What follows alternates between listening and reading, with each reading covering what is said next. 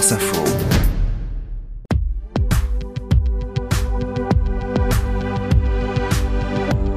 Cela fait un an que la Russie a envahi l'Ukraine. C'était le 24 février 2022, un an de guerre durant laquelle on vous a beaucoup parlé du conflit armé, des enjeux géopolitiques, de lignes de front, mais finalement pas tellement de la vie de la jeunesse restée sur place. Au début de la guerre, Kiev était sur le point de tomber, mais la ville a résisté. Aujourd'hui, ce n'est pas Bakhmut, Kharkiv ou bien Kramatorsk, mais à Kiev, c'est toujours la guerre qui rythme la vie des gens, la vie de ceux qui font tourner le pays.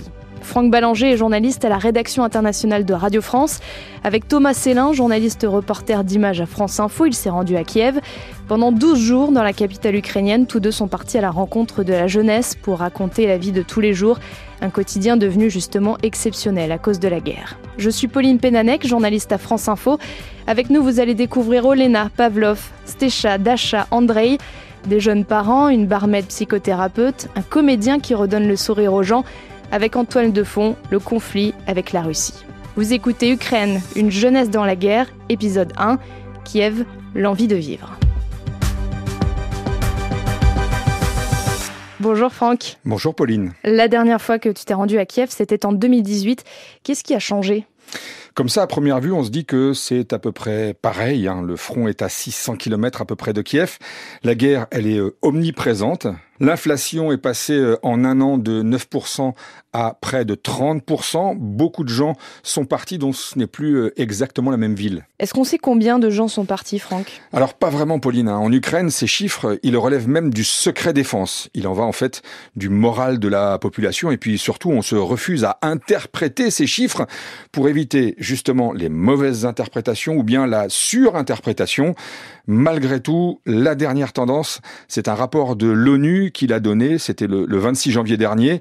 Ce rapport parle de 8 millions de personnes qui ont quitté l'Ukraine, évidemment essentiellement des femmes et des enfants, et de 6 autres millions de déplacés. Pour parler clairement, 6 millions de personnes qui ont fui les combats et la zone de front de l'Est pour se réfugier à l'Ouest. Dernière précision, Pauline, les, responsables de l'occupation russe affirment de leur côté qu'au moins 5 millions d'Ukrainiens ont quitté leur pays pour la Russie. Là encore, un chiffre à peu près impossible à vérifier. Est-ce que tu peux me raconter le quotidien des jeunes, ou plutôt des actifs, ceux qui vont travailler, qui vont à l'école? Alors très clairement, leur vie, euh, elle est rythmée par euh, les alertes. Ça, c'est une alerte. Ça, c'est le genre d'alerte qu'on reçoit sur nos téléphones portables parce qu'il y a deux ou trois applis euh, gouvernementales qui renseignent les gens, notamment à Kiev dans la capitale, des alertes à venir. Ça, ça rythme votre vie parce que votre téléphone, à n'importe quel moment, il vous balance une alerte. Alors les alertes, elles sont hiérarchisées. On a appris ça au fil du temps avec euh, Thomas. Hein.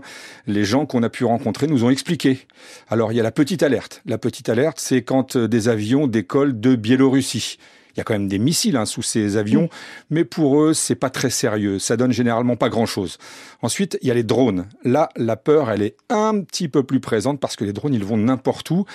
Il y a même une rumeur qui dit qu'il y a un mode aléatoire, c'est-à-dire qu'on balance des drones sur Kiev et qu'à un moment, on arrête de les piloter et qu'ils vont où ils veulent. Donc euh, les gens sont assez inquiets de ce, ce genre de choses, mais ce n'est pas grand-chose à côté euh, des missiles. Quand il y a des alertes missiles, euh, nous, on en a eu. Euh, quand ils sont lancés de la mer Caspienne et qu'ils arrivent sur Kiev ou dans l'oblast, dans la région de Kiev, là, c'est vraiment, et ce n'est pas au figuré, c'est tout le monde aux abris. C'est-à-dire que nous, on recevait des messages des gens qu'on avait rencontrés durant nos interviews qui nous disaient, euh, là, pas de blague, hein, Franck, Thomas, allez vous cacher. dans le pire des cas, vous vous mettez dans le couloir de votre hôtel pour qu'il y ait au moins deux murs entre vous et la rue. Sinon, si vous pouvez, si vous en avez la possibilité, n'hésitez pas, descendez dans le métro à 200 mètres sous terre, vous serez en sécurité. On a parfois dû le faire parce que vraiment là, ça devenait assez pressant. Et puis en plus de cette application, il y a aussi des comptes Telegram sur lesquels on peut s'informer. On s'appuie en fait dessus. Il y a les applications gouvernementales et puis ensuite, il y a des gens qui sont sur les réseaux sociaux, qui, qui ont des, des, chaînes Telegram effectivement et qui donnent des renseignements supplémentaires, qui recoupent. Et puis comme c'est une communauté, eh ben on arrive à avoir des informations un petit peu précises du genre, euh, tiens bah à tel endroit il y a un drone qui a été tapé par euh, la défense défense antiaérienne, ou bien à tel endroit, il y a un missile qui a, été vu. Ça peut arriver aussi. Et puis, il y a des vidéos aussi sur le compte Telegram. Parfois, c'est très, très euh, gore. Hein. On voit des morts. Nous, on a essayé de se préserver de tout ça. Mais euh, voilà, les chaînes Telegram aident aussi à la prévention et à éviter euh, les, frappes des missiles russes notamment. Donc, il y a les alertes et les coupures d'électricité aussi qui rythment la vie des actifs. Les magasins, eux, continuent à tourner même dans le noir. C'est ce que tu m'expliquais. Oui, alors les alertes, c'est une chose, les coupures, c'en est une autre, et là, ça tombe encore une fois n'importe quand. C'est-à-dire que euh, un quartier de la ville peut être euh, dans le noir pendant une partie de la journée parce que euh, ben, il faut faire des économies avec l'électricité. Donc un jour c'est ton quartier, le lendemain c'est le mien, et pendant ce temps-là, eh bien la vie continue. C'est ça qui est extrêmement surprenant quand on arrive de Paris. Du jour au lendemain, on se retrouve dans un dans un centre commercial dans le noir mais vraiment dans le noir, c'est-à-dire qu'il n'y a plus rien qui fonctionne. Il faut payer en cash, par exemple, parce que euh, les, euh, les machines à cartes ne fonctionnent plus. Euh, pour essayer un vêtement, ben, parfois, il y a une vendeuse qui vous accompagne. Et moi, j'ai acheté des gants. Elle était là avec une espèce de lampe torche à m'éclairer, une lampe torche à pile, pour que je puisse choisir mes gants. C'était c'était comme ça tout le temps. Et un jour, il y avait du courant, le lendemain, il n'y en avait pas. Et il y a un bruit aussi qu'on entend régulièrement dans la rue. C'est celui-là. Je le connais, celui-là. Ça, ce sont les générateurs. Les générateurs, c'est euh, l'objet qui permet aux habitants euh, de Kiev de résister. Vraiment, et notamment à la jeunesse, parce que avec les petits générateurs, on recharge les téléphones portables. On sait que la jeunesse, elle est friande de ces téléphones portables, donc euh, ça sert à les recharger. Et puis aussi les gros générateurs qui permettent au commerce de continuer à tourner, notamment au restaurant dans les restaurants. Euh, quand il y a une coupure de courant, ben, le générateur se met en marche, ça marche euh, à l'essence, ça fait ce bruit-là, ce bruit qu'on a entendu, et puis ça, ça laisse aussi dans la rue une odeur assez désagréable, un petit peu comme une voiture à l'arrêt, vous voyez. Donc euh, voilà, ça c'est le bruit et l'odeur euh, qu'il y a en ce moment à Kiev dans les rues très régulièrement en centre-ville ou dans la proche banlieue ou même dans la banlieue plus éloignée, partout c'est pareil, les coupures d'électricité elles tournent et donc tous les quartiers de la ville sont concernés. Parmi ceux que tu as rencontrés, il y a Olena, Pavlov et Stecha, des jeunes parents et leur petite fille de 4 ans. Ils sont extrêmement représentatifs de ce qu'est la jeunesse qui travaille et ils ont fait le choix de rester. Oui, alors le mari Pavlov, il est euh, programmeur. Olena, sa femme, elle travaille euh, dans l'industrie euh, pharmaceutique. Ils auraient pu partir, hein, mais ils ont décidé de rester. Ils auraient pu partir parce qu'ils ont une petite fille qui s'appelle Stecha, qui a 4 ans. Et dans certains cas, on autorise les hommes et les familles à partir à l'étranger. C'était le cas pour eux, mais ils ont choisi de rester. Et je dirais même qu'ils ont choisi de rester en étant actifs. C'est-à-dire qu'ils ont deux bons métiers. Ils auraient pu continuer à travailler tout tranquillement, mais ils travaillent dans la associatif en plus de leur métier, une association qui euh, envoie des colis de toutes sortes aux soldats qui sont au front. Et leur vie a changé du tout au tout entre le 23 et le 25 février 2022. Avant la guerre, nous voyagions beaucoup, on faisait du shopping. Nous avions une vie joyeuse. Est-ce que vous parlez de la guerre à la petite, à votre fille hmm, Nous ne lui parlons pas de la guerre. Nous avons beaucoup de chance que Stécha soit en bas âge et que pour l'instant, elle ne comprend pas ce qui se passe en Ukraine. Il y a pas mal de choses qui ont changé. Ce qui a changé, par exemple, c'est que cet été, on n'a pu aller nulle part avec notre fille. C'est vrai, nous sommes constamment ici. On ne sort presque pas. Alors ils ne parlent pas librement de la guerre à leur fille. Comment ils font? Quand il y a une alerte Alors, Olena, elle a de l'imagination. Elle a trouvé euh, un moyen pour ne pas effrayer sa petite Stécha. Nous avons une série où il y a un héros qui s'appelle Tête d'alerte. Il y a le mot alerte dans le titre. Donc quand il y a une alerte, on lui dit que c'est Tête d'alerte qui attaque. Et là, visiblement, la guerre prend beaucoup de place dans leur vie. Oui, elle les empêche euh, de faire beaucoup de choses. Oui, pour moi, il n'y a plus que mon travail. Je ne vois pratiquement plus ma femme. Elle fait beaucoup de bénévolat au sein d'une association. Et 70% de ce que nous gagnons avec mon mari, nous le reversons à notre association qui envoie des colis aux soldats du front. Mais au final, il leur reste quoi, Franck? Pauline, il leur reste euh, les rêves. On a parlé des rêves avec euh, Olena et Pavlov. Pavlov, il a un rêve très étrange, c'est-à-dire que lui, visiblement, il aimait beaucoup les voyages, et lui, il rêve qu'il reçoit euh, des mails dans sa messagerie qui lui proposent des tarifs réduits pour des voyages en avion. Et le matin, il se réveille et il n'y a rien dans sa boîte mail, évidemment, et il est euh, déçu. Mais il espère quand même que la nuit suivante, il va continuer à refaire le même rêve pour à nouveau avoir des, offres de, de vol réduit dans sa messagerie. Est-ce que c'est plus facile finalement de supporter la guerre en étant euh, avec sa famille?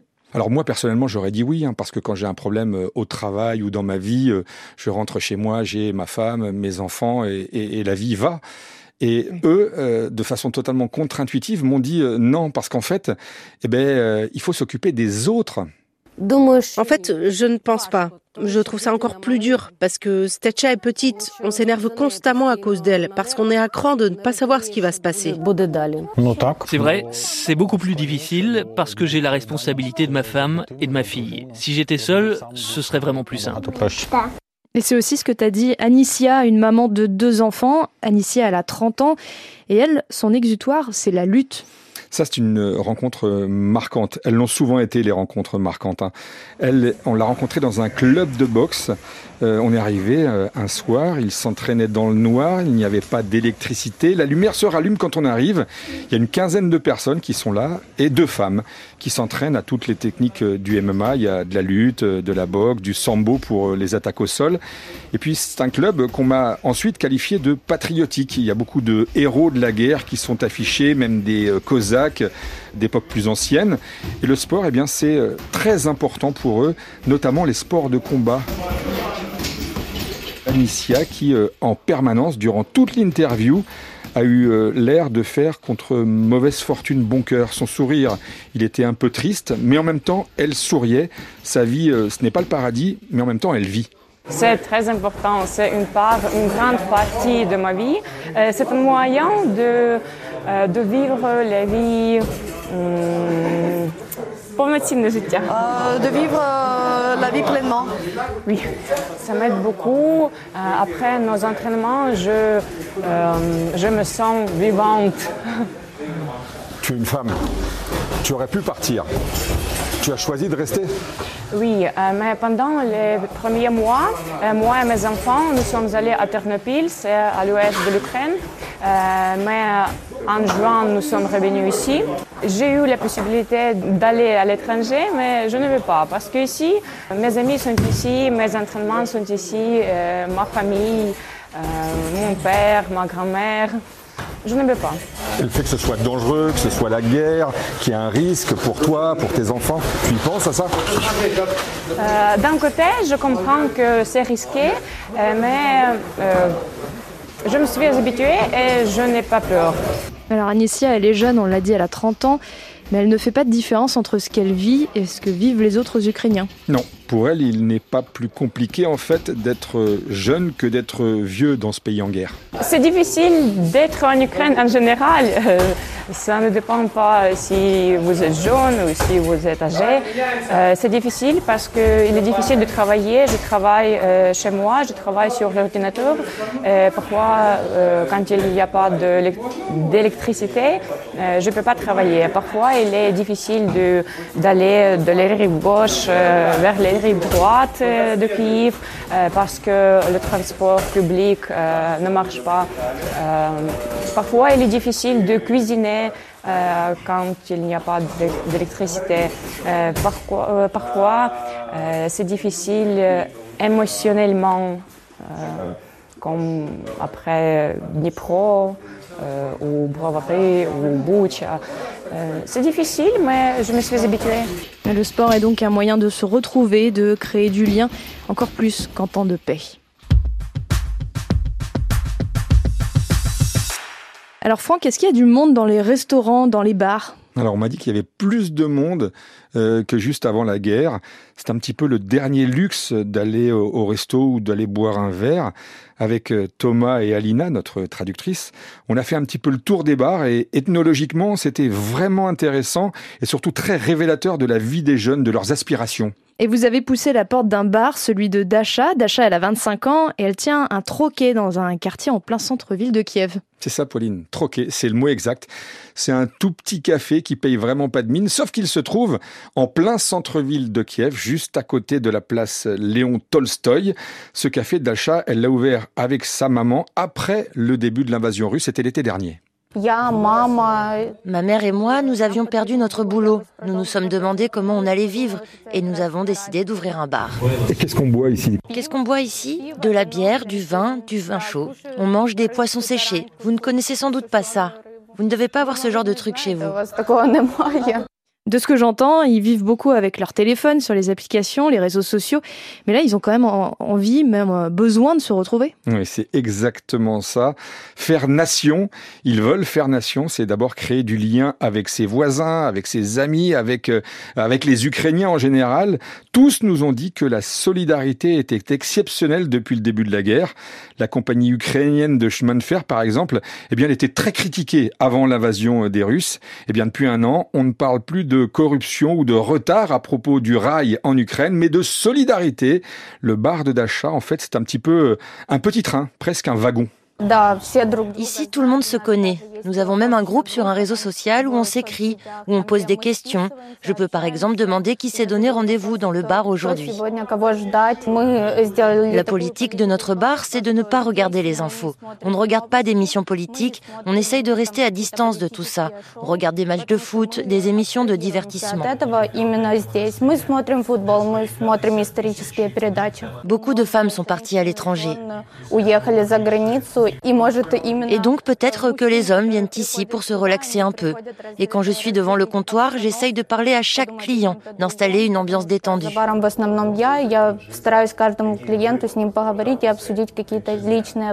Je ne me vois pas comme une employée du bar, mais comme une amie. Tu as entendu Pauline, hein, Dacha, elle dit euh, on ne regarde pas les infos, en gros on ne parle pas de la guerre et c'est vrai. C'est-à-dire que nous, on a passé quelques heures dans ce bar euh, aux côtés de, de euh, des émissions de variété euh, sur l'écran de télé qui jouent sans arrêt dans le fond du bar, les gens qui parlent, qui boivent, qui mangent donc du, du poisson séché, ce que je n'ai pas tenté.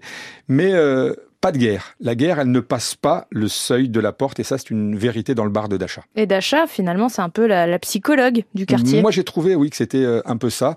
Son euh, divan, c'est son bar. Et euh, là-bas, on a rencontré Andrei, une petite trentaine, assis au comptoir, et on a assisté à une consultation. Il y a beaucoup de gens qui viennent et ça m'aide moralement. En plus, Dasha est une bonne personne. Je connais des gens du quartier qui viennent ici. En fait, nous nous connaissons tous. Tout le monde connaît les problèmes de chacun. Nous essayons de nous soutenir. Je ne viens pas ici comme si c'était un simple bar. En plus, il n'y a pas d'endroit comme celui-ci dans le centre-ville. On manquait vraiment d'un bar comme ça ici. Quand je l'ai vu ouvrir, j'ai tout de suite compris que je serais client. Nous avons beaucoup de bars dans le quartier, mais ici, c'est une ambiance spéciale. Il y a des problèmes d'électricité comme partout, mais d'ordinaire, c'est un endroit joyeux ici. c'est le genre d'endroit qui, qui compte pour euh, André et tous ses clients. Alors Franck, tu nous parlais de plein d'autres bars au début de cet épisode. Qu'est-ce qu'il y a d'autre? Ben, il y a de tout des restaurants, des bars, comme je te le disais. Et il y a un vrai phénomène, c'est euh, le stand-up. Explication, les théâtres et euh, les comédies étaient réservés euh, à la langue russe. Donc ben, la guerre a offert un, débouché à la langue ukrainienne et le stand-up en a profité. Alors avec Thomas, vous avez rencontré Maxime, il a 21 ans et c'est un des stand-uppers, c'est comme ça qu'on les appelle, qui monte, il organise des soirées stand-up. Au moment de la guerre, le public ukrainien a eu besoin de nous. À ce moment-là, la culture russe était prédominante. Il n'y avait pas de place pour les comédiens ukrainiens.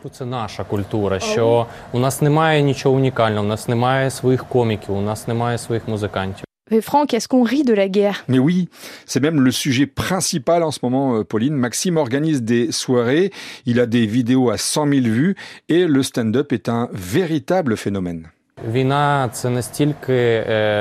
Le conflit fait remonter des émotions tellement négatives. Mais plus les émotions sont négatives, plus le rire est fort.